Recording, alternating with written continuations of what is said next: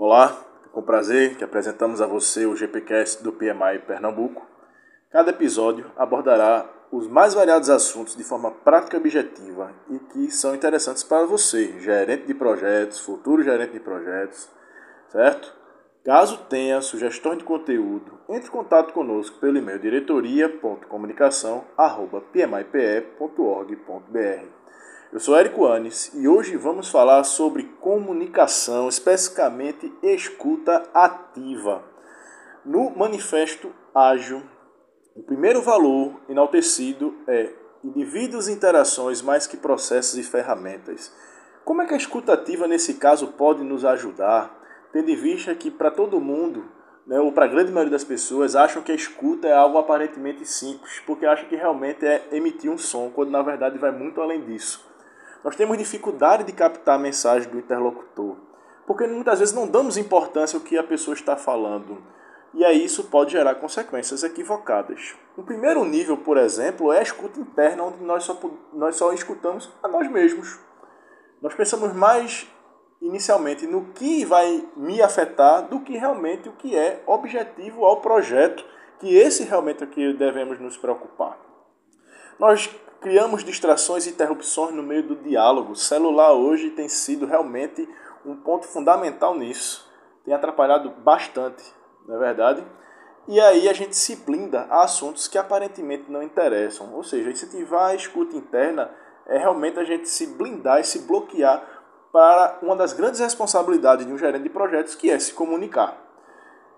O segundo momento é uma escutativa focada, onde pratica-se a empatia. Empatia esta que muitos citam que é se colocar no lugar das pessoas, quando na verdade não é se colocar, mas é imaginar-se no lugar da pessoa e como ela pode estar se sentindo. É verdade? Então, nós podemos responder depois de ouvir bastante na escuta focada, nós podemos evitar interrupções durante a fala do outro nós podemos deixar a outra pessoa confortável por essa atenção e, por consequência, construir uma relação de confiança, algo que realmente deve existir numa gestão de projetos.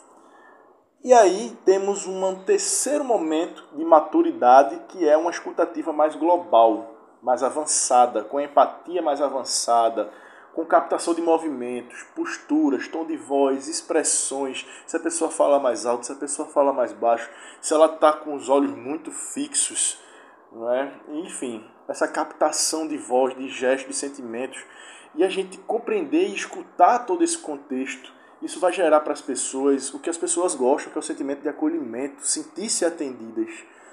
E aí a pessoa pode procurar a gente em outras situações, como por exemplo acontece comigo de projetos anteriores, até mesmo no projeto atual, em relacionamento com outras pessoas e outros produtos né, relacionados à minha área, elas podem estar perguntando exatamente porque de históricos anteriores nós já tínhamos esse bom relacionamento porque foi de um acolhimento, de uma boa comunicação.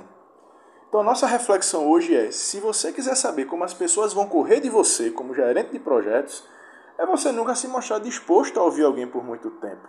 Falar somente de você, de suas necessidades, sem se colocar no lugar de parte das pessoas, se saber quais são realmente as necessidades delas e compartilhar da angústia e da ansiedade dela com relação a isso.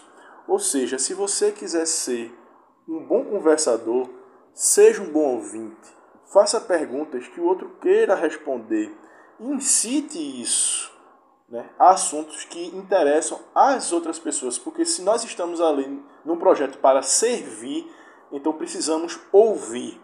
Esse, inclusive, é um dos princípios para as pessoas gostarem de você, de acordo com Dale Carnegie, no livro Como Fazer Amigos e Influenciar Pessoas. Ele fala que seja um bom ouvinte, incentive as pessoas a falarem sobre elas mesmas, e assim poderemos minimizar o risco de insucesso em específico da comunicação ou por causa da comunicação nos nossos projetos. Tudo bem? Espero que esse podcast tenha lhe ajudado. Qualquer dúvida ou sugestão, estamos à disposição. Um grande abraço e até a próxima.